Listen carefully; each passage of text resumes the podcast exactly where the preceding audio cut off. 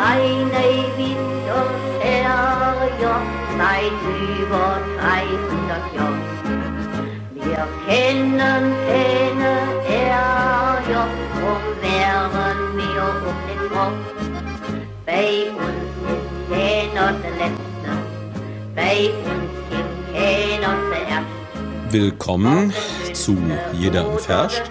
Es gab eine Art Sommerpause, äh, die hatte ich nicht angekündigt und die war auch gar nicht so wirklich beabsichtigt.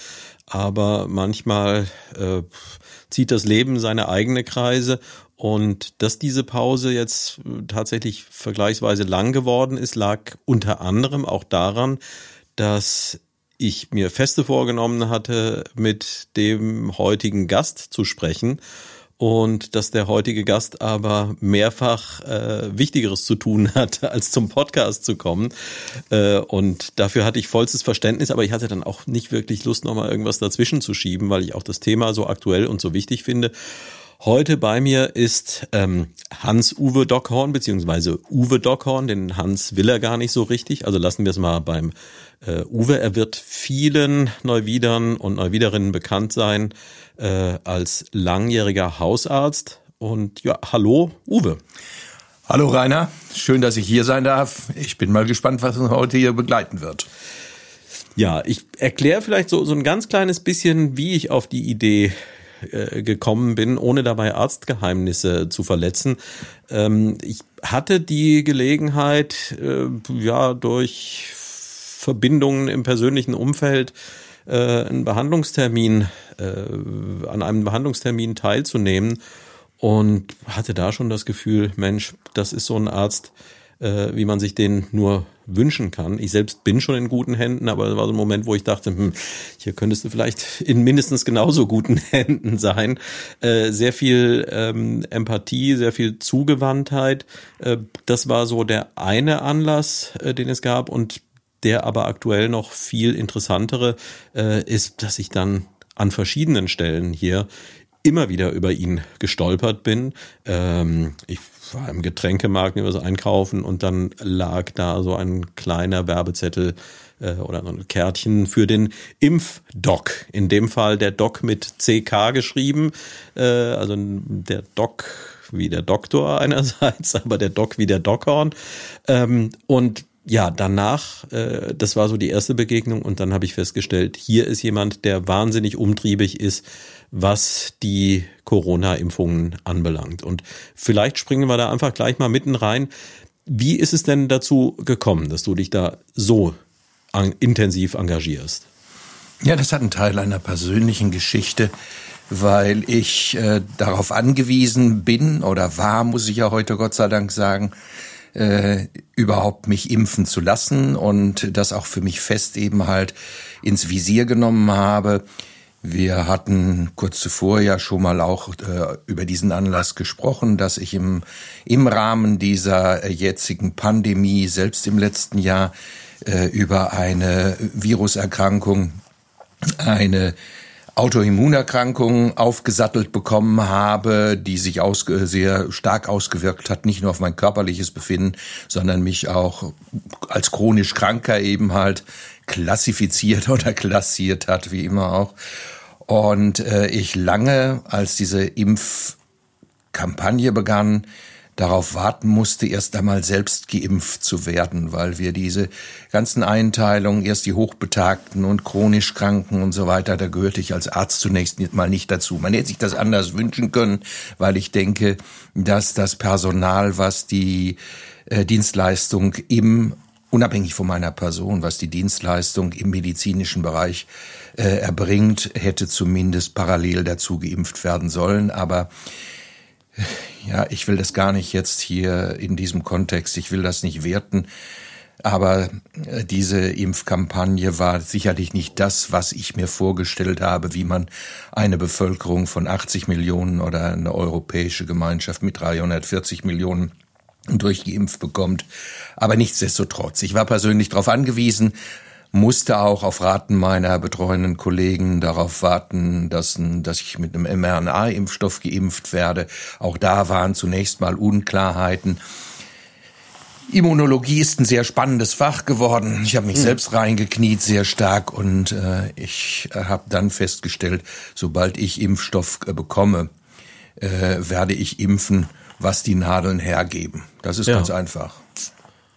Also durch letztlich auch vielleicht ein bisschen eine Enttäuschung darüber, dass es zu dem Zeitpunkt, als es für dich dringend gewesen wäre, nicht in der nötigen Geschwindigkeit gegangen ist, äh, ist bei dir dann die Entscheidung gekommen, jetzt sorge ich dafür, äh, äh, zumindest im Rahmen meiner Möglichkeiten, dazu beizutragen, dass es so schnell wie möglich geht.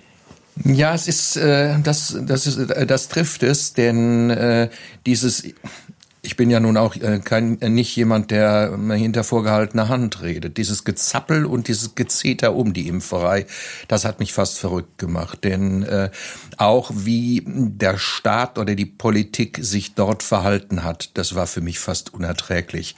Auch als Hausarzt, als jemand, der nah an der Basis ist, der mit mhm. den Leuten zu tun hat, der weiß, was notwendig ist. Und das betrifft eben halt auch meine gesamte Berufsgruppe der Hausärzte. Ähm, hätte ich in der Verantwortung anders entschieden. Wir haben sehr teure Impfzentren aufgebaut, gewartet, auch dort kam der Impfstoff nicht. Ähm, die äh, mobilen Impfteams sind gut ausgestattet gewesen. All das war sehr viel, aber es kam nicht an die Basis ran. Mhm. Und äh, in der Situation, wo man den Eindruck hat, auch die Bevölkerung möchte und will. Und alle äh, sind darauf aus, doch ihr, wenn wir das auch so nicht wiederbekommen werden, ihr altes Leben zurückzubekommen, ist es für mich als jemand, der seit 25 Jahren direkt an der Basis arbeitet, äh, unerträglich, so etwas äh, so lang hinziehen zu lassen und nicht zum Zuge zu kommen. Das war etwas, was in mir haften bleiben wird und das ist auch nachträglich oder in, in dieser Zeit ist es immer noch vielleicht auch mit ein bisschen Groll behaftet, wo ich dann gesagt habe, okay, wie kannst du das positiv? Ich bin kein Mensch, der lange grollt, sondern der guckt, der versucht eine Lösung zu finden, sondern wie kannst du das eben machen? Und in dem Moment, als wir sowohl von Seiten der Praxis. Ich bin ja nun nicht allein in der Praxis, habe einen Praxispartner, der eigentlich für sich arbeitet, äh, arbeitet in Teilen meine Frau, die im öffentlichen Dienst beschäftigt ist. Wir haben gesagt, wir impfen auf allen Ebenen. Wir impfen privatärztlich, wir impfen kassenärztlich, wir impfen in den Betrieben. Und da war ich überrascht. Ich habe dann eine kleine Kampagne gemacht, so diese Werbezettelchen oder diese Karten, das ist mir ja aus den Händen gerissen worden. Wir haben sie zunächst nur bei uns auf dem Tresen ausgelegt und da, daran konnte man merken, dass äh, die Menschen auch sehr wohl äh, davon äh, oder darauf warten, geimpft werden zu können und wieder eben halt diesen, in diesen normalen Alltag möglichst schnell reinzukommen. Unabhängig von den Diskussionen, die wir jetzt noch führen, war das natürlich etwas, was zielführend war, dass wir auch eine große Menge an Menschen haben impfen können. Nicht nur hier, sondern bis an die äußersten Zipfel von Rheinland-Pfalz auch tageweise rausgefahren sind, in Betrieben geimpft haben, äh, in zwei bis dreihundert Leute am Tag und ähm, das ist etwas, was auch zufriedenstellend ist. Hm. Und das setzt ja voraus, also lange Zeit ähm, hatten wir ja wirklich das äh, Problem, dass entweder tatsächlich zu wenig Impfstoff vorhanden war oder dass er zumindest nicht so verteilt wurde, dass er da hingekommen ist, äh, wo man es sich gewünscht hätte. Und dann ist das ja zu irgendeinem Zeitpunkt äh, gekippt. Also inzwischen kann man ja von Mangel glücklicherweise nicht mehr sprechen. Äh, und ich denke, man kann auch sagen, äh, so wie lange Zeit ein bisschen gemeckert und gejammert worden ist, naja, wir Deutschen mal wieder, wir neigen ja auch zur Selbstkritik, äh, aber wenn man sich jetzt anschaut, wo wir nach einigen Monaten stehen, dann sind wir, glaube ich, auch im internationalen Vergleich, äh, kann man sich durchaus äh, dann doch wieder sehen lassen. Aber das liegt ja nicht zuletzt auch an, an Menschen wie dir. Wie war das denn ähm, für dich überhaupt möglich? irgendwo muss der Stoff ja auch herkommt. Und da ist ja auch durchaus ein bisschen Logistik mit dran. Also das ist ja nicht wie wenn ich sage, ach, ich möchte mal gerne ähm, meine Wohnung mit irgendwelchen Bilderrahmen bestücken oder so, dann bestelle ich mal bei Amazon äh, 500 Stück und dann kommen die halt am nächsten Tag. Äh, es ist ja immer noch auch eine Schwierigkeit mit der Lagerung, mit der termingerechten Anlieferung und wenn man jetzt in irgendeinen Betrieb geht und dort vielleicht wirklich hunderte von Menschen äh, hat, dann muss man ja auch diese hunderte von Ampullen dabei haben. Wie war das für dich kompliziert? War es einfach? War es einfach, als du dir vorgestellt hast oder komplizierter? Äh, weil bisher habe ich zumindest mitbekommen, dass das alles ziemlich rund läuft bei dir. Mm, ziemlich rund läuft mittlerweile. Es war im Anfang eine sehr frustrane Angelegenheit. Wenn wir bestellt haben, in dem Moment waren die betrieblichen Impfungen ja noch außen vor, so dass wir gar nicht die Möglichkeit hatten. Wir hatten die Möglichkeit, betrieblich zu impfen, aber das ging zu Lasten eben halt der Leute, die normalerweise auch an der Reihe gewesen sind, an der Reihe gewesen wären. Ähm, und es in, irgendwann begann ja auch die inflationäre Ausstellung von Zertifikaten, dass äh, jemand äh, für die Infrastruktur eben halt notwendig sei.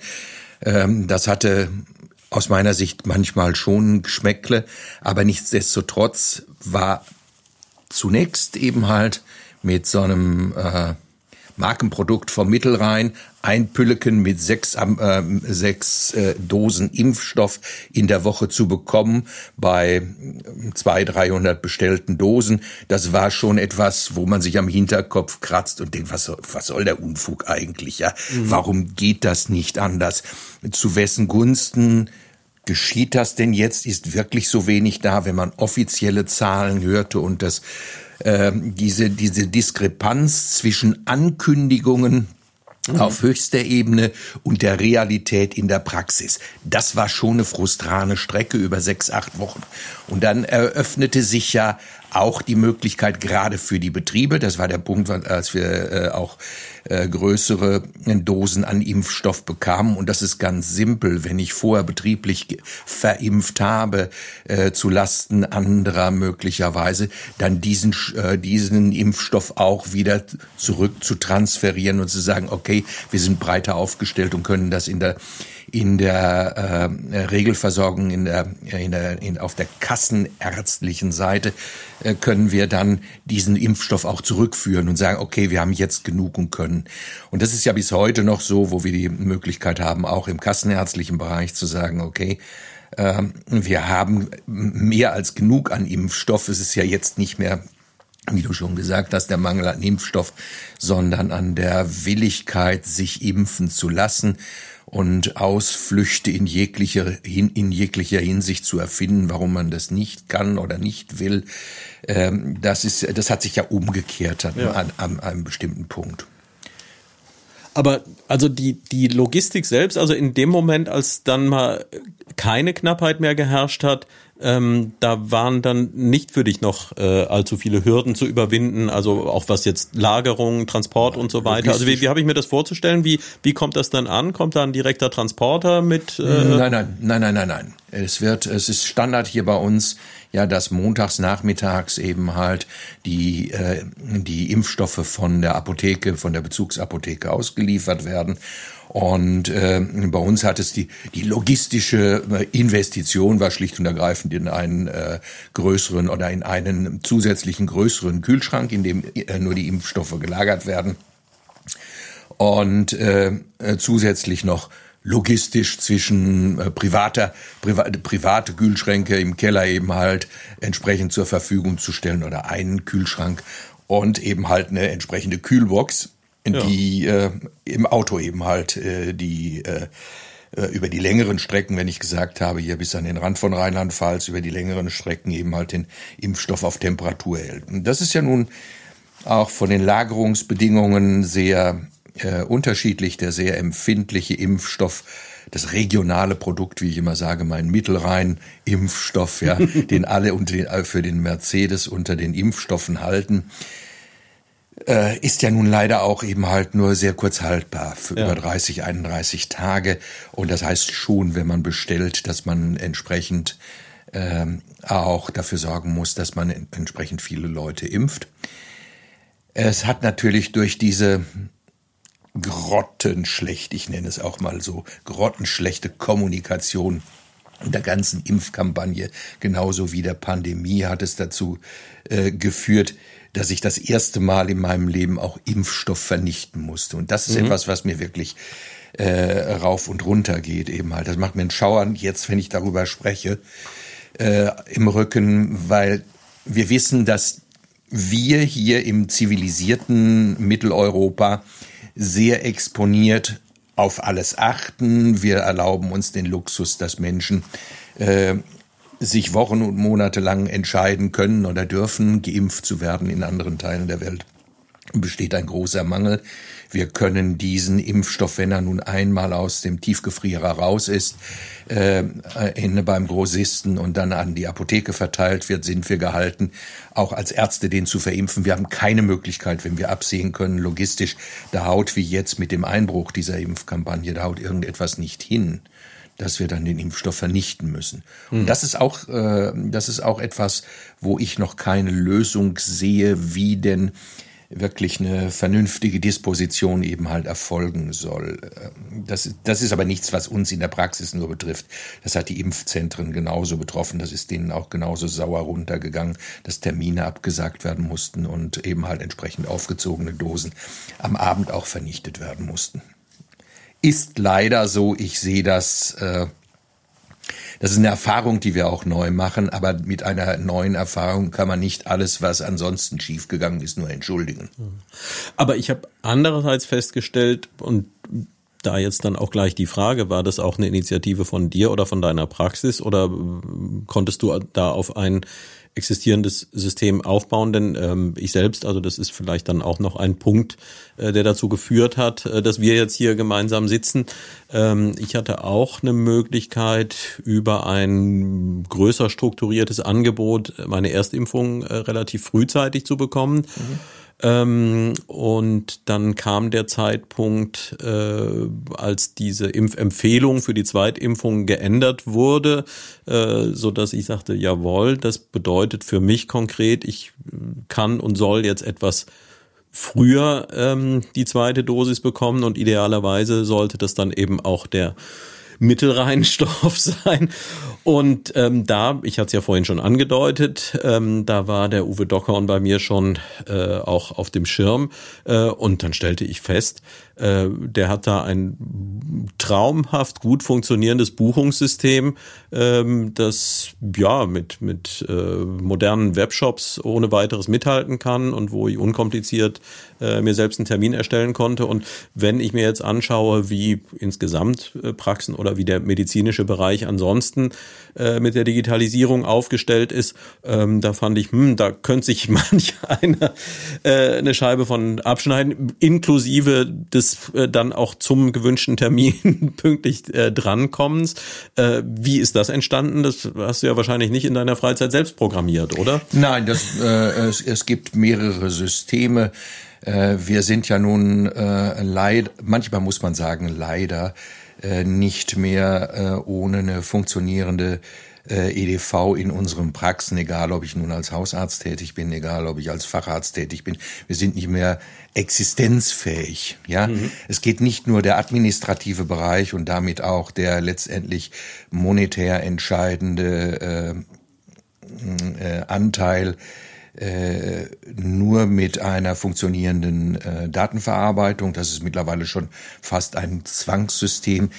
Äh, dieser Shop ist eine zusätzliche Komponente, für den ich mich relativ fix entschieden habe, weil ich das äh, danach gesucht habe, um einfach meinen administrativen Aufwand, wo die Wartelisten zunächst auch einmal äh, ins ins Ufer oder bodenlos angewachsen sind, mhm.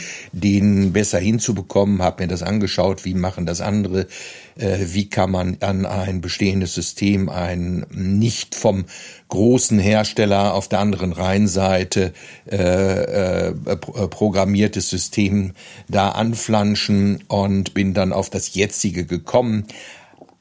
Aus einem ganz einfachen Grunde auch dort, die, auch die Impfzentren müssen ja auf, mussten auf bestehende Angebote eben halt von Terminbuchungssystemen äh, äh, zugreifen.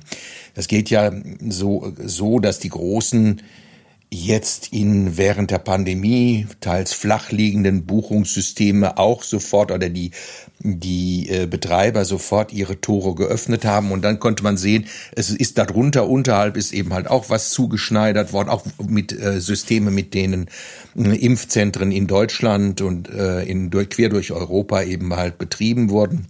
Das lässt sich ganz gut machen. Und ich habe mir dann äh, Angebote von mehreren Seiten machen lassen, habe das für mich momentan, muss ich sagen, passendste äh, dann auch äh, gekauft beziehungsweise gemietet. Das sind ja auch Dinge, die wir im Alltag eben halt haben. Ähm, so ein Buchungssystem äh, flanscht dann an das be bestehende Praxisverwaltungssystem an und habe dann irgendwann gesagt, okay, das passt. Und der Hintergrund ist einfach, ich möchte meine Mannschaft nicht überpacen, sprich nicht über, hm, überlasten. Die müssen die beiden, seinerzeit beiden festangestellten Kräfte, äh, haben großartige Arbeit gemacht, aber die kamen an den Rand ihrer Kraft und wir haben mittlerweile haben wir noch jemanden eingestellt und insofern ist es durch dieses Buchungssystem durch äh, diesen äh, Wegnahme von Überlastung auf der Telefonleitung ist das natürlich eben halt für uns auch eine Entlastung und äh, trotzdem eben halt ein Zugewinn gewesen, dass eben halt die Termine rupt, äh, ruptitup eben halt auch gebucht waren, von außen gebucht werden konnten mit den verschiedenen Impfstoffen, die ja zur Verfügung stehen für uns. Das ist ja auch nicht unbekannt, das sind die drei eine von BioNTech, der andere Astra und Johnson Johnson, beziehungsweise hier in Deutschland äh, Janssen. Und äh, diese Angebote waren natürlich in dieser wir hatten ja eine, eine, tolle Vorlaufphase. Es kam ja kein Impfstoff. Insofern konnten wir mal sehen, ob das System klappt oder äh, nicht und peu à peu eben halt hochgefahren, äh, hochgefahren werden. Und das Frustrane für die Außenleutchen draußen, die sich einbuchen wollen, waren lieber, das System wurde geöffnet und schon war es wieder zu. Für uns war es gut zu beobachten, weil sich sowas sehr ähm, differenziert eben halt auch für uns für die Buchung freigeben lässt, auch damit Erfahrungen zu sammeln. Und es wird wohl neben dem, was jetzt derzeit zwangsweise vom Bundesgesundheitsministerium uns aufs Auge gedrückt wird, äh, auch so bleiben, dass wir einen Teil darüber laufen lassen, weil mhm. das auch, ich persönlich finde, äh, wenn es nicht allzu, wenn ein reines Buchungssystem greift nicht in Arztrechte oder sonst irgendetwas mhm. ein, sondern ist eine äh, zusätzliche Komfortleistung, die, wenn sie gut funktioniert, für alle Beteiligten einen Vorteil bringen kann, denn äh, die Telefone auf, immer, ein, immer wieder auf eine besetzte Telefonleitung zu treffen, ist kein Spaß, wenn man einen Termin für, äh, machen ja. will. Ja.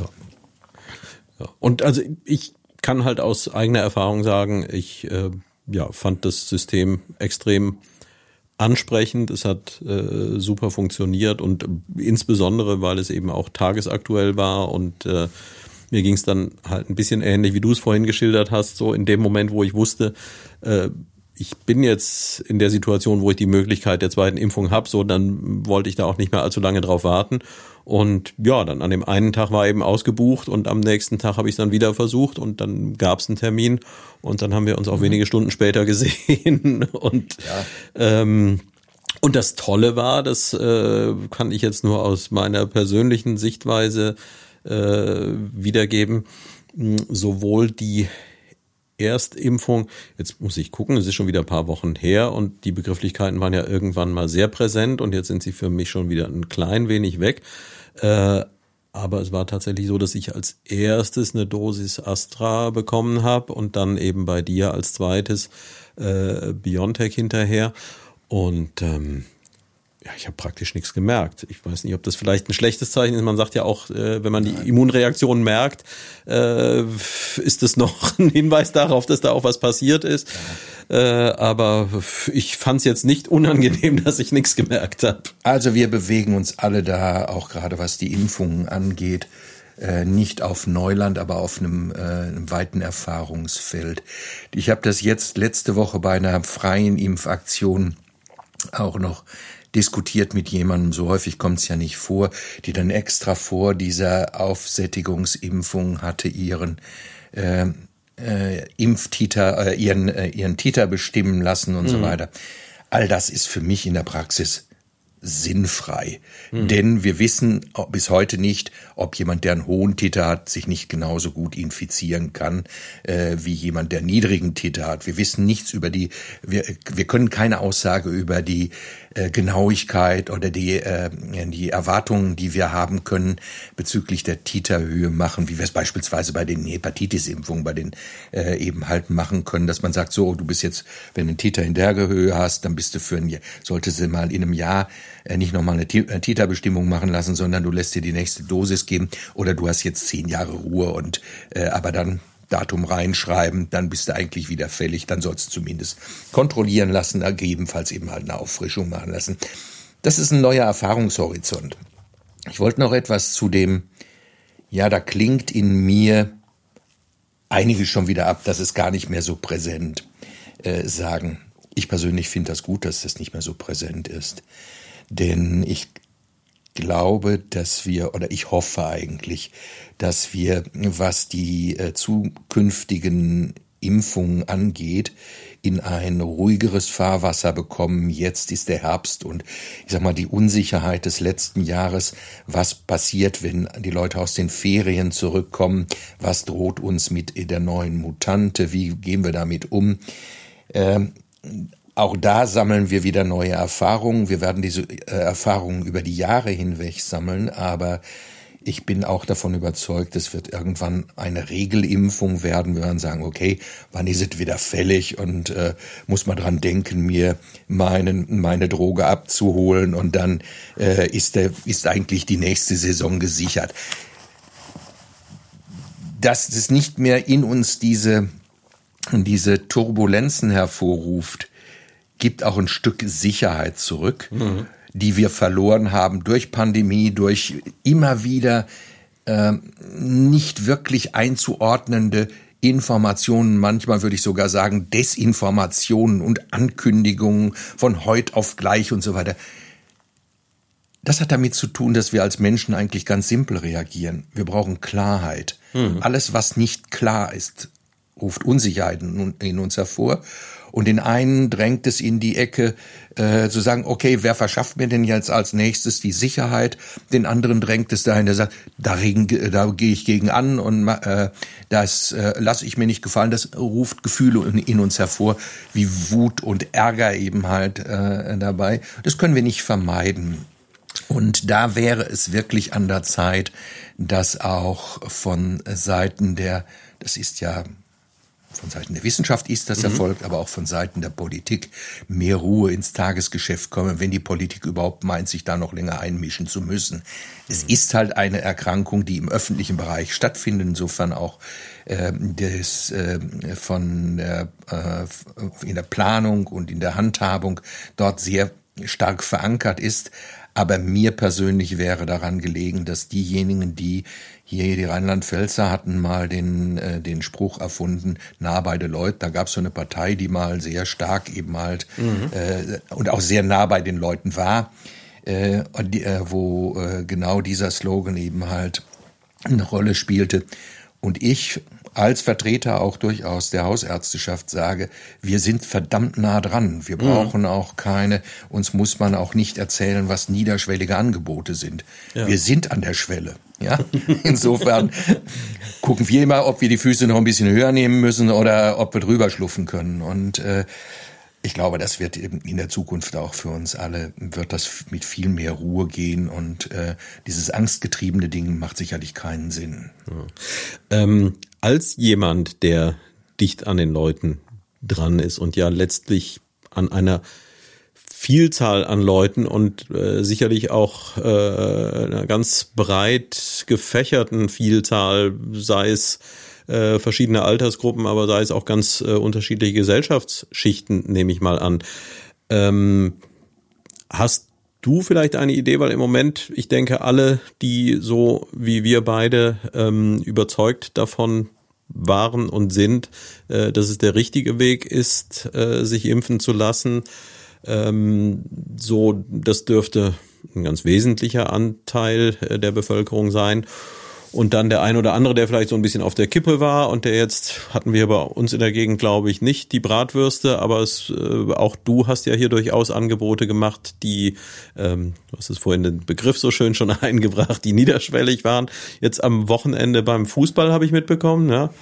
Ja, Freitagabend hatten wir vom ersten Oberligaspiel eine Aktion, aber die war auch ohne die Bratwurst, die war zu weit von uns weg, dass wir sogar am Ende der Aktion noch eine hätten äh, auf die Hand bekommen können oder wollen, weil wir da so weit durch waren.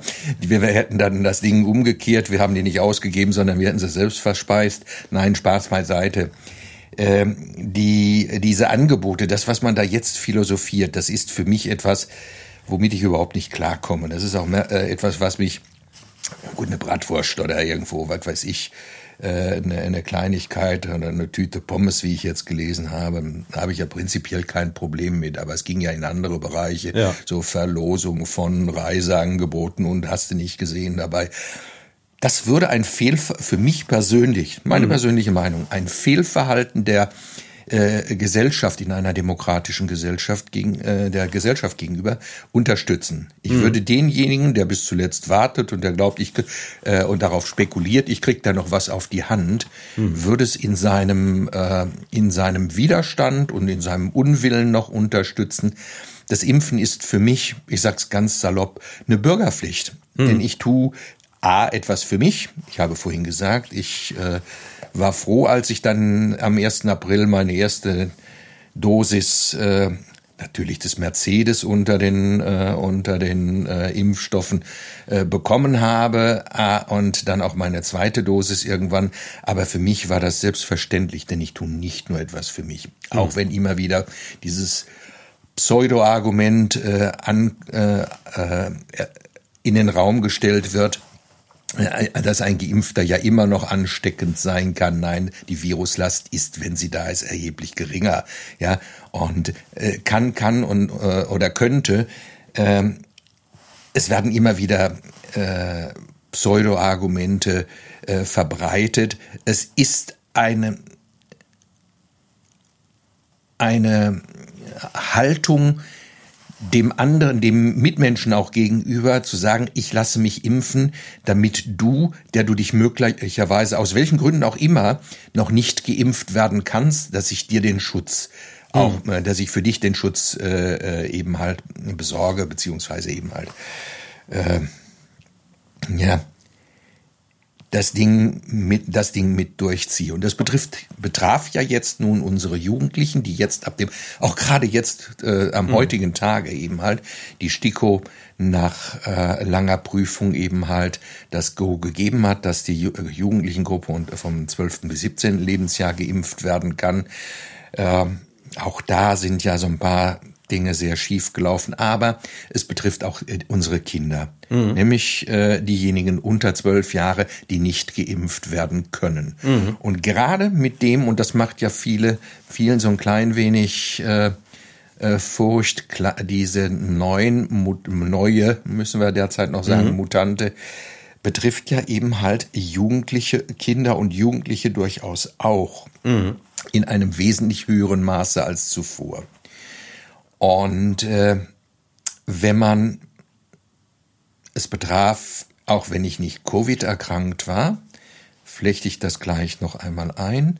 Aber ich habe heute Morgen, weil mir es gerade durch den Kopf schießt, auch noch ein Gespräch mit einer jungen Frau geführt, die eine Erkrankung hatte, aus dem Alltag rausgeschossen wurde, Gott sei Dank auf der morphologischen, auf der rein körperlichen Ebene äh, nur geringen Schaden und äh, erlitten hat und Residuen hat, sprich Überbleibsel aus der Erkrankung, was die Atemwege angeht. Aber das, was wir bis, auch ich bis dato nur aus dem Lehrbuch kannte, ein chronisches Erschöpfungssyndrom und bei vielen mit so mhm. plakativ belegt mit Fatigue. Mhm. Boah, ich konnte mir die ja, bis vor einiger Zeit persönlich überhaupt nichts drunter vorstellen. Und sie auch. Konzentra schwerste Konzentrationsstörungen führt zu Störungen am Arbeitsplatz. Äh, jetzt sie ist wieder äh, in ihrer äh, an ihren Arbeitsplatz zurückgekehrt. Äh, Fehler, wo sie sagt, die mache ich normal nicht. Ich weiß nicht, was mit mir los ist. Mhm. Da flechte ich mal so ein Ding aus der eigenen Geschichte ein. Bei mir hat diese Viruserkrankung nicht nur eine Autoimmunerkrankung äh, hervorgerufen, sondern sie hat genau das hervorgerufen. Ich war ein Vierteljahr nicht nur körperlich, sondern psychomental auch Schachmatt. Mhm. Ich war wirklich fertig. Ich habe noch nie in meinem Leben, seit meinem 13. Lebensjahr, wo ich immer wieder dadurch Ferienarbeit im Arbeitsprozess gewesen bin. Ich habe mein Studium mit Nacht- und Wochenendarbeit äh, finanziert. Ich bin nie aus wirklich aus dem äh, durch Krankheit aus dem Alltag geschossen worden. Ich war zum ersten Mal in meinem Leben ein Vierteljahr nicht fähig, meine eigene Praxis, die ja nun meine materielle Grundlage auch biet, äh, bietet, zu führen, weil mich das schlicht und ergreifend weggeschossen hat. Tiefste Konzentrationsstörung, wenn du im Alltag nicht in der Lage bist, die simpelsten Medikamente, die du zehnmal, wo dann zehnmal am Tag eben halt mit zu tun hast, ja, äh, fallen dir nicht ein. Äh, es fallen mir keine Namen ein. Ich bin so ein kleines, auch wenn das durchs Telefon oder Smartphone verändert ist, ich bin so ein äh, äh, Telefonversteher, nämlich nur so ein Nummernversteher, der immer alle Telefonnummern im Kopf hat, ja. Und äh, all das war weg und mal abgesehen von der körperlichen Ebene, die wiederhergestellt werden musste, war das sehr einschneidend, weil du auf einmal ein Gefühl dafür bekommst, was es heißt, wenn du jetzt sage ich auch das mal salopp, wenn du die alle beisammen hast. Das mhm. ist so, ja. Du musst dich mühen, du musst nachfragen, äh, ja, dass meine Frau mich manchmal mit großen Augen angeguckt hat, ja. Und äh, bis ich dann selbst so weit wiederhergestellt war, auch durch den äußeren Druck nach als Kassenarzt das ein Vierteljahr Zeit, sonst musst du dir Minimum eben halt einen bezahlten Vertreter suchen, da kannst du nicht einfach aussteigen mhm. und sagen, ich habe jetzt mal keinen Bock mehr, sondern äh, du bist daran gehalten. Das ist was Gutes, das treibt dich auch an, das gibt dir ein bisschen Druck, dass du äh, dich selbst auch nicht, dass du nicht deine Struktur verlierst. Aber ich habe schon sehr viel Zeit für mich selbst aufwenden müssen und ich bin eigentlich sehr dankbar dafür, dass ich in den letzten zehn, zwölf Jahren etwas zusätzlich gemacht habe. Ich habe zuvor eben halt äh, das Meditieren, das tiefe Mediti äh, Meditieren gelernt. Ich habe sehr viel für meine, auch nochmal in meinem Alter, sehr viel für meine Persönlichkeitsentwicklung getan. Ich äh, mache sehr viel an Selbsthypnose, weil ich auch da rein investiert habe, nicht nur in die Selbsthypnose, sondern in Hypnose als Therapieform für lösungsorientierte äh, Verfahren und auch internationale Zulassungen als Lehrer für Hypnose habe, für bestimmte Verfahren. Und da hat natürlich Covid jetzt auch einen anständigen Strich durchgemacht. Also es ist nicht so, dass ich mal äh, jetzt äh, geplant eben halt um den Erdball jetten würde, um auf eine Einladung hin eben halt um äh, um Ausbildungen zu machen. Das hat vieles, auch für mich wird vieles in einer neuen Struktur erscheinen. Und diese Verfahren oder dieses Verfahren, diese Verfahren auf mich selbst angewendet haben mir letztendlich die Möglichkeit äh, gegeben, mich auch selbst wieder zu rehabilitieren auf der psychomentalen Ebene. Mhm. Auf der körperlichen Ebene bleibt es bei Ausfällen, die da sind, äh, so dass die Nervenbahnen neben halt der unteren Extremität schweren Schaden erlitten haben und äh, das auch erst in zwei, drei Jahren sich herausstellt, was da durch die Therapie, durch Therapie mit seltenen und auch für uns in den letzten Jahren erst erhältlichen äh, Therapie therapeutischem Angebot mit Immunglobulinen mir erstmal die Chance gibt, eben halt diese Entzündungsprozesse in Schach zu halten. Und äh, wenn man dann im, als Hausarzt sieht, wie viele Menschen davon, die sich eine Covid-Erkrankung zugezogen haben, davon betroffen sind, dass sie das, was wir so plakativ irgendwo im Raum immer wieder stehen haben, Long-Covid, was 100.000 in der Republik betrifft, was das eigentlich bedeutet und welche Form von mm, sozialer, sozialen Einschnitten das auch für unsere Mitmenschen bedeutet, dann gewinnen wir, glaube ich, erst so ganz allmählich auch eine, äh, eine, einen Überblick darüber, was denn eigentlich, was denn da noch auf uns zukommt. Mhm. Ja? Und das ist wiederum, um den Bogen zurückzuschlagen, ein, äh, äh, äh, ein Bewegungsgrund gewesen zu sagen, nein, du impfst. Ja. Du impfst jeden Arm, jedem, der sagt eben halt, äh, ich möchte geimpft werden, machst du das Angebot und der wird geimpft. Ich bin ja. nicht so weit, dass wir Blasrohre angeschafft haben, ja. da bin ich weit von entfernt, aber ich versuche doch letztendlich jeden davon zu überzeugen, sich impfen zu lassen.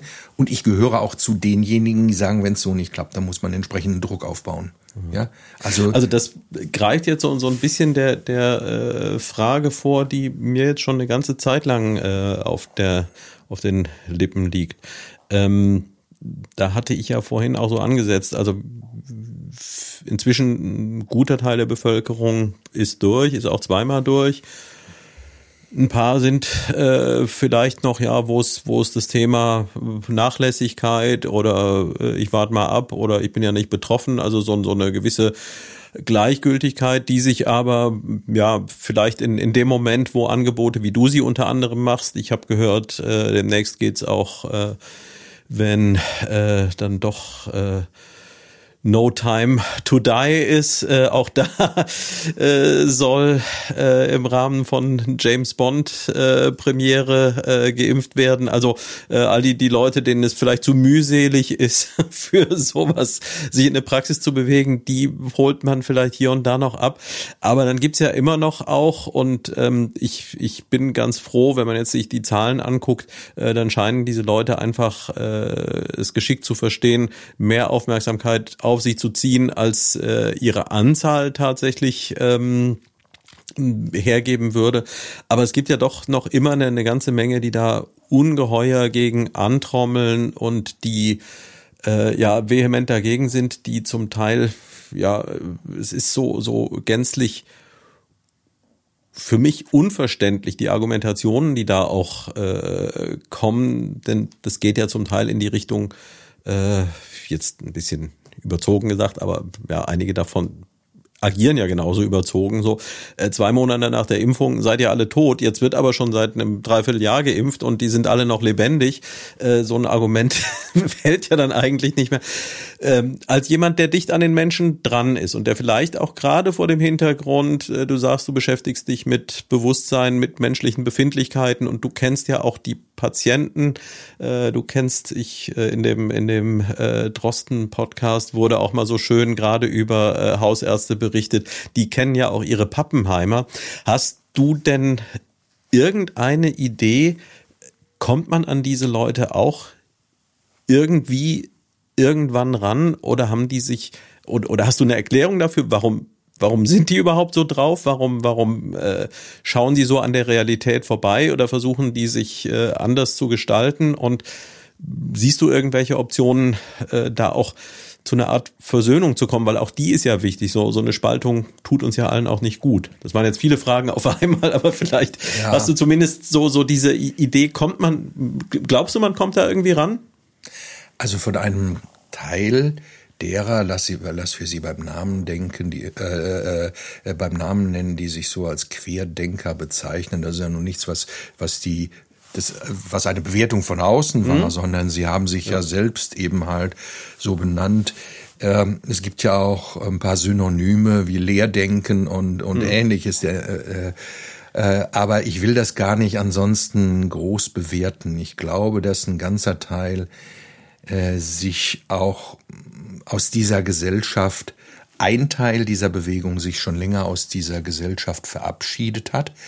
Denn äh, wir haben ja sehr, in unserem Land sind die Freiheiten Weder in Deutschland noch äh, im Europa sind die Freiheiten, die wir genießen, zum Alltag geworden. Mhm. Wir brauchen für diese Freiheiten nicht mehr kämpfen. Mhm. Wir haben den letzten großen Knall erlebt 1990 mhm. mit der wirklich sehr erfreulichen Tatsache, dass ein, dass eine deutsch-deutsche Wiedervereinigung ohne eine, mit einer friedlichen Revolution vonstatten gehen konnte und danach äh, sich eben halt eine neue auch durchaus aus meiner Sicht eine neue Gesellschaft äh, gebildet hat. Aber wir haben ich glaube auch vergessen zu gucken, wo bleiben denn die Menschen. Mhm. Einige sind durch das, was äh, ja, ein ganzer Teil hat sich nur noch auf, äh, auf das Erwirtschaften von materiellem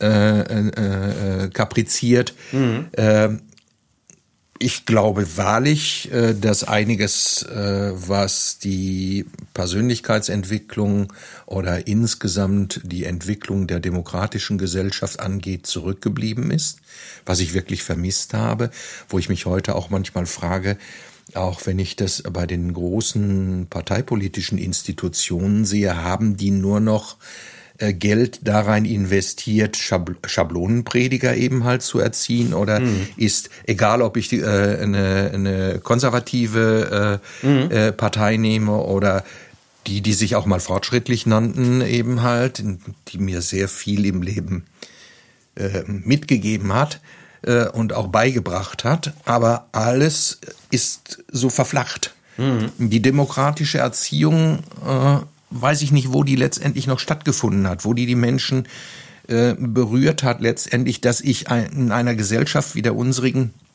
äh, nicht nur die großen Freiheiten genießen kann, mhm. sondern dass ich auch selbst was dazu beitragen muss, mhm. was eine innere Verpflichtung äh, ist in einem Geben und Nehmen. Ja, und das kommt bei den Menschen nicht mehr an. Das ist in dieser, wie, wir, wie sie so häufig genannt äh, wird, in der Konsumgesellschaft ist es schlicht und ergreifend untergegangen. Ja?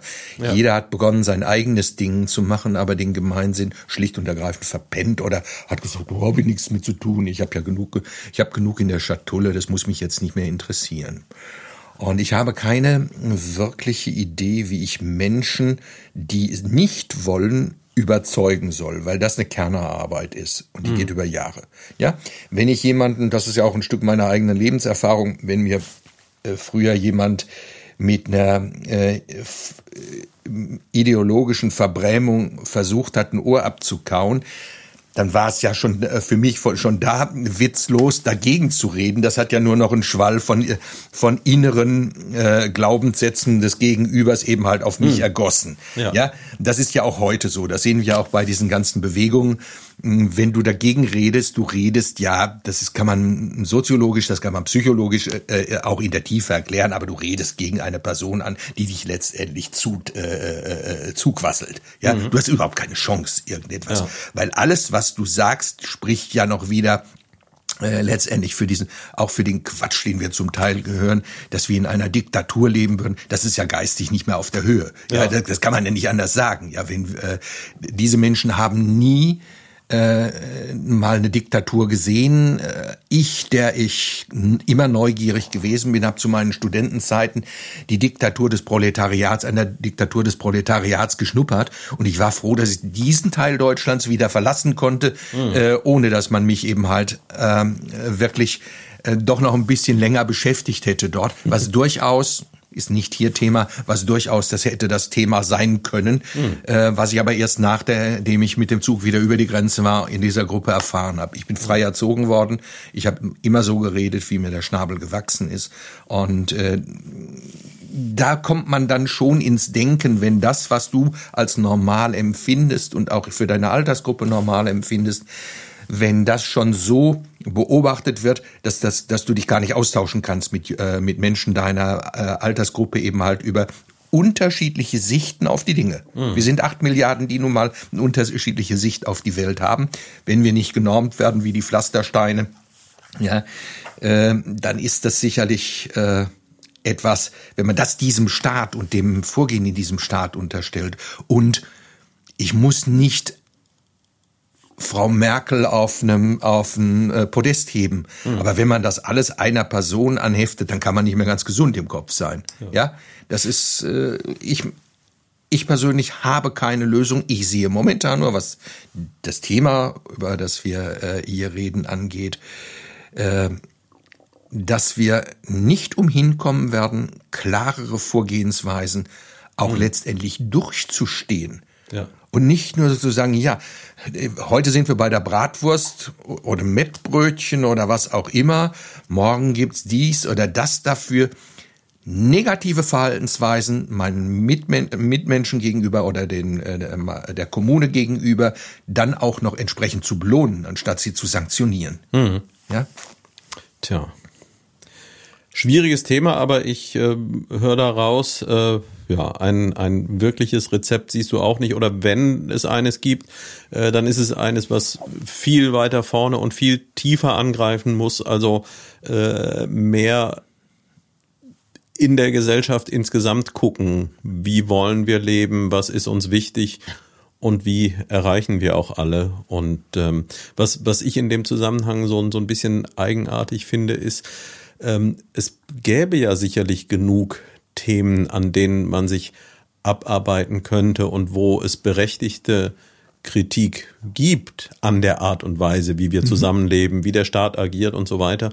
Und äh, dass sich hier viele Leute auf so ein Thema, wo es eben eigentlich die, die Optionen für eine alternative Meinung äh, sehr, sehr schwierig sind, weil es ist nur, ja, also wenn man sich halt anschaut, äh, ähm, ja, was passiert äh, langfristig mit 100 Leuten, die geimpft sind und was passiert mit 100, die nicht geimpft sind, ähm, da spricht die Forschung eine sehr, sehr deutliche Sprache. Und mhm. wenn man sich da dann irgendwas ausdenkt, wie man versucht, das in eine andere Richtung zu drehen, ja, da muss man sich ganz schön, also das ist ungefähr so, als wollte man erläutern, dass die ganzen Äpfel, die, wenn sie vom Ast abgehen, nach unten fallen, dass das die Ausnahmen sind und dass in Wirklichkeit aber die Äpfel nach oben fallen. Ja. Das, äh, das ist komisch und das, ja, dass Menschen das versuchen, anstatt diesen, also Oppositionsgeist ist ja gerade in der Demokratie auch was Wichtiges und es gäbe ja genügend äh, Punkte und vielleicht auch welche, wo man mehr bewegen könnte. Also wenn ich jetzt,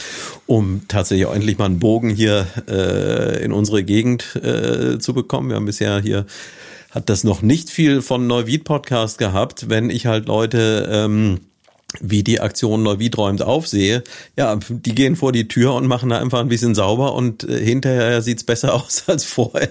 Ja. Da ist etwas, wo ich was in die Hand nehmen kann und eben jemand wie du äh, sorgt dafür, äh, dass auch hier in den lokalen und überregionalen Krankenhäusern äh, es halt nicht mehr zu Ausnahmesituationen hoffentlich kommen wird. Ja, ich denke auch, dass wir vergessen haben, wie sagt man immer so nett, in die Täte zu kommen. Das Tun bestimmt das Leben, nicht das Philosophieren. Das Philosophieren hat eine starke Kraft und gibt uns vielleicht manchen Tag eben halt äh, die Möglichkeit auch Dinge aus einem anderen Blickwinkel zu sehen, um neue Aspekte wieder wahrzunehmen. Aber letztendlich ist für mich als jemand, und dazu habe ich mich nun mal irgendwann entschieden, eben halt im Tun zu bleiben. Das habe ich ja mhm. vorher auch getan in Krankenhauszeiten. Äh, aber äh, die Gesellschaft dort eben halt zu verändern mit, mit Kopf und Händen, wo es nötig ist.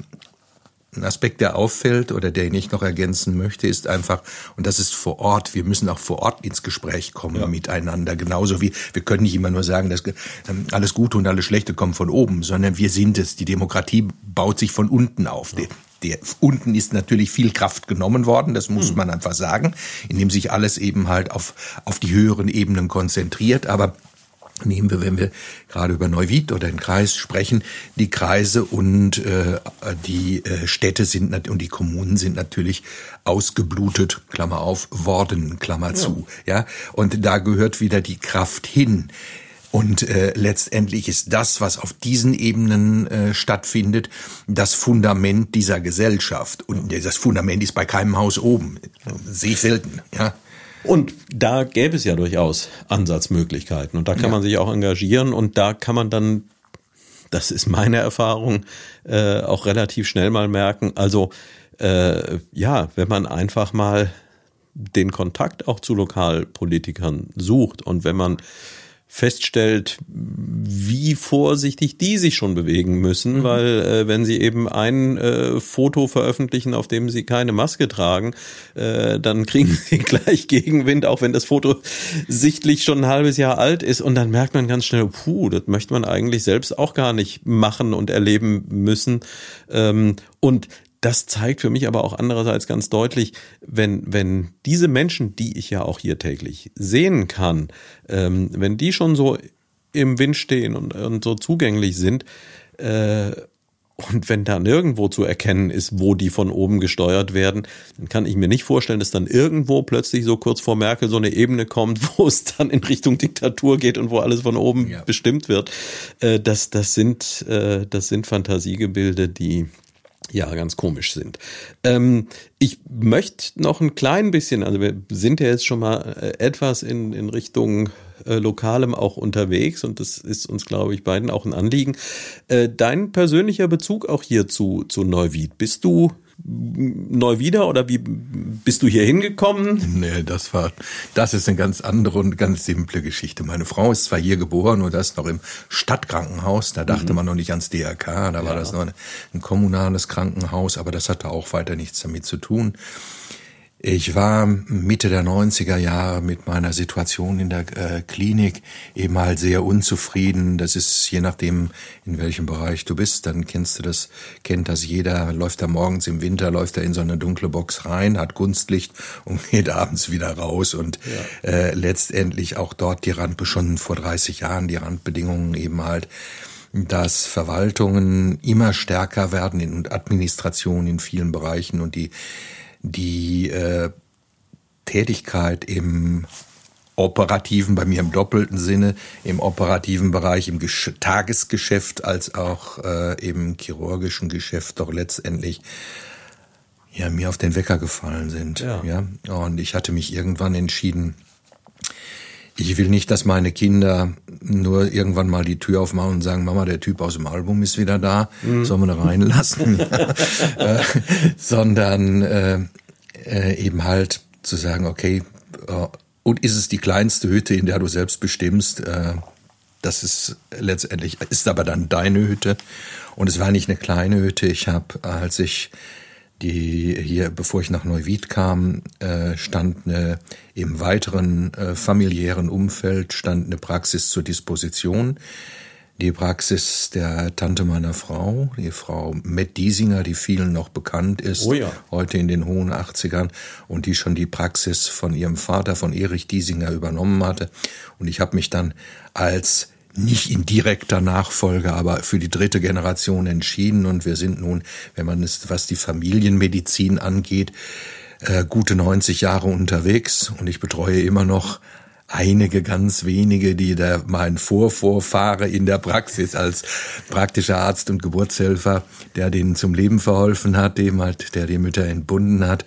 Und das ist schon eben halt, das ist was, was Nettes. Und ich hatte damals irgendwann habe ich gesagt, nee, jetzt habe ich die Faxen wirklich dicke, das mache mach ich nicht mehr lange mit. Und ich möchte, wenn meine Kinder in die Schule kommen, möchte ich äh, nicht mehr im Wohnwagen leben, alle Jahre umziehen wegen einer bestimmten Anstellung eben halt, sondern schlicht und ergreifend äh, zu Hause für meine Kinder eben halt ein festes Zuhause für meine Kinder haben und äh, die auch sehen können und am, vielleicht gemeinsam am Mittagstisch eben halt, wenn sie aus der Schule kommen, äh, dann äh, zu gucken, was ist und sie auch eben halt äh, unter der Woche am Wochenende zu sehen.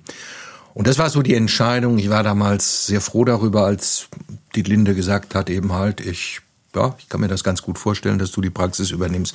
Das passt und wir dann 97, als meine Älteste eben halt eingeschult werden sollte, sagen konnten, ja, wir sind schon in Neuwied, wir sind Ende 96 hierher gekommen. Neuwied war mir als solches auch nicht fremd weil ich Bezug durch meinen Vater hier hatte, denn woher hätten sonst Schwemmsteine und Hohlblöcke am Bau kommen sollen, wenn ich aus Neuwied, ja, die wurden bis Westfalen gefahren, ja, und insofern äh, habe ich seinerzeit, ich habe mir das erst angeguckt, habe einige Damals hieß das ganze ja noch Sonntagsdienste hier gemacht, Wochenenddienste, Samstag, Sonntag mal ähm, die äh, mir angeguckt und gedacht, okay, das passt und äh, du machst das. Und wenn ich so Entscheidungen getroffen habe, dann ist das bei mir, geht das einfach, dann läuft das, dann laufe ich wie so ein Automat. Ja. Und ähm, das war auch ganz gut. Und wir sind ja dann auch bis 2001 an der Dierdorfer Straße am Ort der Tat, wo die Praxis auch gegründet wurde, ja. eben halt in der Dierdorfer 72 gewesen und mit Aufbau der Bereitschaftsdienstzentralen fielen unter dem RAN, regionaler Arztruf Neuwied, auch so ein Kindchen aus meinem, aus meinem reichlichen Ideenschopf eben halt, die wir dann umgesetzt haben mit den Kollegen hier vor Ort. Etwas, was heute auch häufig vergessen wird, dadurch, dass die, äh, dass die äh, Kassenärztliche Vereinigung eben halt diesen ganzen, äh, diese ganzen Dienste eben halt organisiert, dann sieben Tage in der Woche, dass wir hier seinerzeit die erste Bereitschaftsdienstzentrale im, äh, im alten KV-Bereich Koblenz gegründet haben. Es gab nichts anderes bis mhm. dahin. Es gab wirklich was vollkommen Unorganisiertes, weil äh, keiner Lust hatte, diese Dienste zu machen. Äh, Im fachärztlichen Bereich manchmal verständlich, im hausärztlichen Bereich ging es noch einigermaßen, muss man sagen. Und der war auch so der Ausgangspunkt. Jo, wenn ich dann vom Montag bis Mittwoch die Leute, die im Wochenenddienst waren, nachbehandeln muss, weil irgendein ganz salopp ein Tönnes die behandelt hat, ja, dann äh, müssen wir eine andere Lösung finden. Es hat mit den Kollegen zunächst mal in einem gemeinsamen Hintergrund und dann eben halt äh, 2000, 2001, als wir das aus der Taufe gehoben haben, hat das ganz gut geklappt und wir haben als Ärzte hier vor Ort bis Ende 2013 das Ding selbst finanziert. Und selbst hm. finanziert heißt ein Auftrag, der eigentlich aus meiner persönlichen Sicht der den Krankenkassen zusteht, nämlich dafür auch Sorge zu tragen, dass äh, diese, äh, dass diese Versorgung auch klappt mhm. äh, und damit die äh, materiellen Voraussetzungen eben halt geschaffen werden. Da haben wir gesagt, okay, wenn es nicht klappt, dann müssen wir halt Geld aus in die Hand nehmen und müssen das über eine monatliche Finanzierung, weil die Erträge nie so hoch waren, dass da, dass das ein Plusgeschäft gewesen wäre, äh, müssen wir das selbst in die Hand nehmen. Das hat, das ist auch gut, sehr gut angenommen worden. Ich hätte mir damals gewünscht, dass Neuwied ein wenig einfacher gewesen wäre, dass wir die Kollegen, die hinterher von der KV eben halt durch hm, mäßigen Druck überzeugt werden mussten, 2013, doch schon seinerzeit gesagt hätten, lass uns das auch in den Ortsteilen, eben halt in den anderen, äh, in den drei äh, Ortsteilen, lasst uns das gemeinsam machen. Es hat nicht sein sollen, aber es hat trotzdem geklappt. Und es ist auch gut angenommen worden, denn äh, das haben uns die Zahlen gezeigt und das hat auch die Zufriedenheit der Bevölkerung und letztlich auch die Zufriedenheit äh, der beiden äh, Krankenhausträger beziehungsweise mhm. unserer Kolleginnen und Kollegen gezeigt, dass nicht jeder sofort ins Krankenhaus getrampelt ist, aber trotzdem ausreichend Nähe hier war. Und das hat mich schon an Neuwied gebunden, aber ich bin ja so in meiner Umtriebigkeit mit vielem unterwegs gewesen, auch in der Zeit. Das ist, das ist so. Ich bin so und da wird sich auch nichts mehr dran ändern, außer man bindet mir die Beine fest. Das ist einfach so. Tja, du hast den Begriff Zeit gerade eingebracht, die ähm, die haben wir schon gut rumgebracht äh, und dabei ist das ein oder andere auf der Strecke geblieben. Ich hätte eigentlich gerne noch äh, mit dir über andere Themen gesprochen, über Inhalte, die du auch äh, ja in deiner Tätigkeit in der Praxis und darüber hinaus. Du hast es kurz angedeutet, ähm, aber das schaffen wir jetzt heute nicht mehr. Da möchte ich jetzt auch nicht im Schweinsgalopp durch. Äh, ich habe aber ja vor, dieses Projekt hier noch äh, lange, lange weiter zu betreiben äh, und irgendwann auch, wenn ich ständig spüre und immer noch neue Ideen zugeführt bekomme. Äh, auch bei dir sage ich jetzt, da hoffe ich, dass vielleicht in einem Jahr oder zwei, äh, dass wir uns dann weit abseits äh, von der Pandemie nochmal unterhalten können und dann wieder über ganz andere Themen, weil ich finde, ja, grundsätzlich das Thema oder die Themen Wohlbefinden, was ist ein gutes Leben und wie kann man dazu beitragen, dass es gut ist. Und da zählt die Medizin nun auch mal dazu und mit ihren vielen Facetten. Äh, das möchte ich gerne mit dir auch nochmal vertiefen und äh, da werde ich ganz bestimmt irgendwann nochmal auf dich zukommen. Gibt eine Sache, die äh, hier in jede Episode reingehört.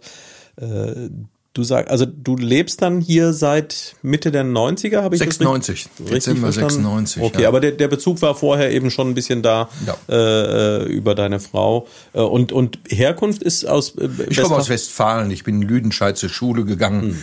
Okay. Die Klinik, die bekannt ist dort in der Region, war die Sportheilstätte. Da habe ich einen Teil meiner Zeit verbracht, eben halt als Zivildienstleistender. Ja, und äh, kleben geblieben.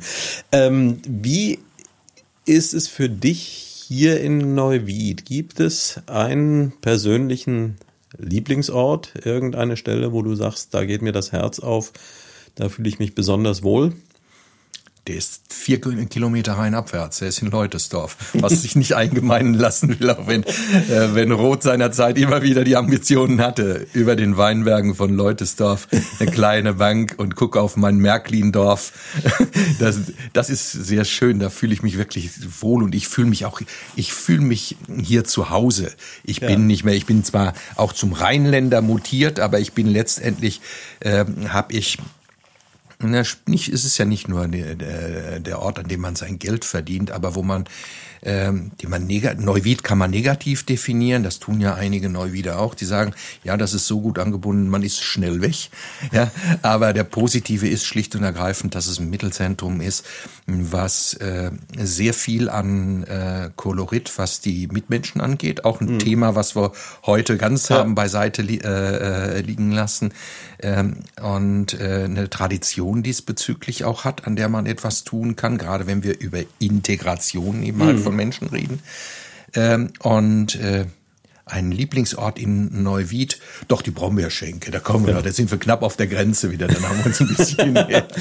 immer so, dass man Weitblick hat. Ja, nee, das, das Umfeld lasse ich auch mitzählen und äh, wenn man eben auch äh, gerade guckt, das, das ist ja doch, äh, auch, auch das macht ein bisschen für mich den, den Charme mit aus, äh, so diese Kabelei wie unter äh, Geschwistern äh, und zwischen den Stadtteilen, äh, die ja irgendwo auch alle noch ihre Besonderheit sich ja, erhalten.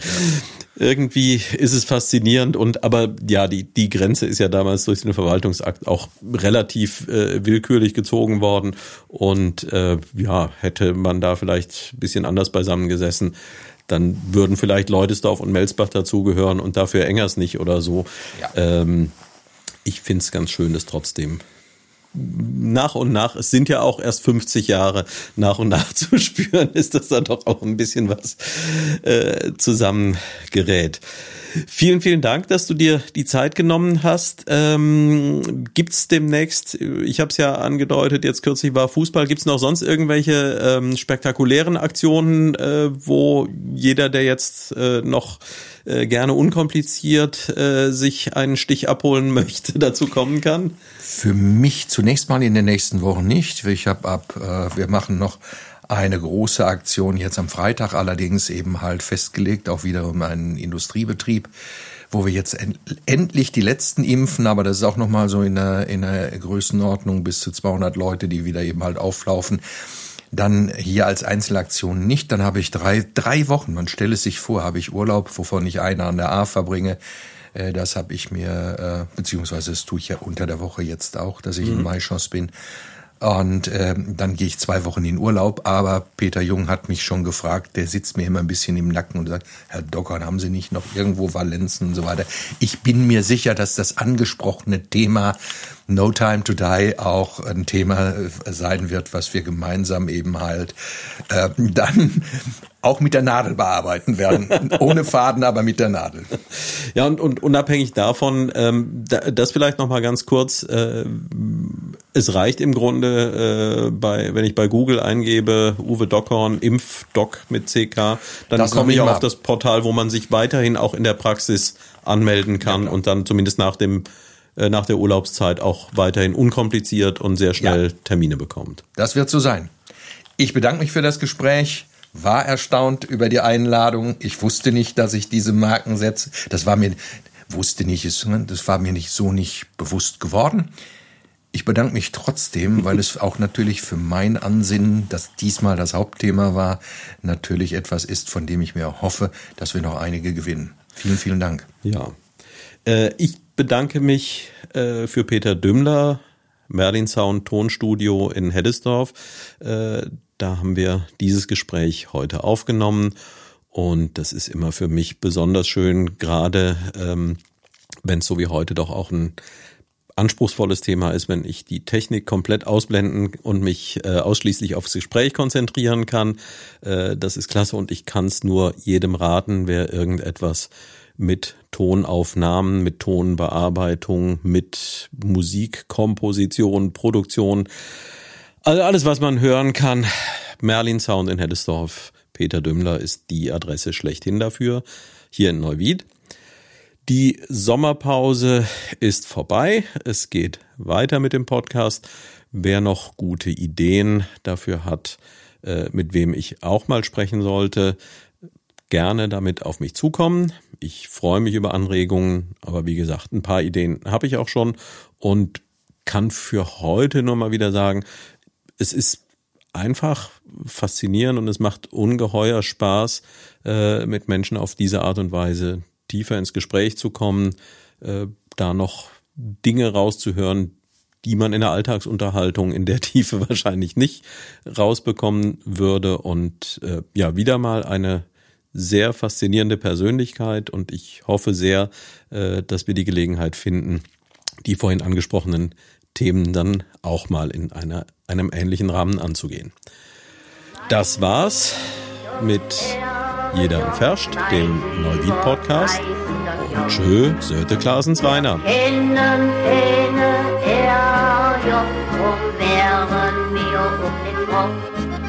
Bei uns bei uns gibt keiner zuerst. Ob der Dünnste oder der Fetzte, bei uns ist jeder Herz.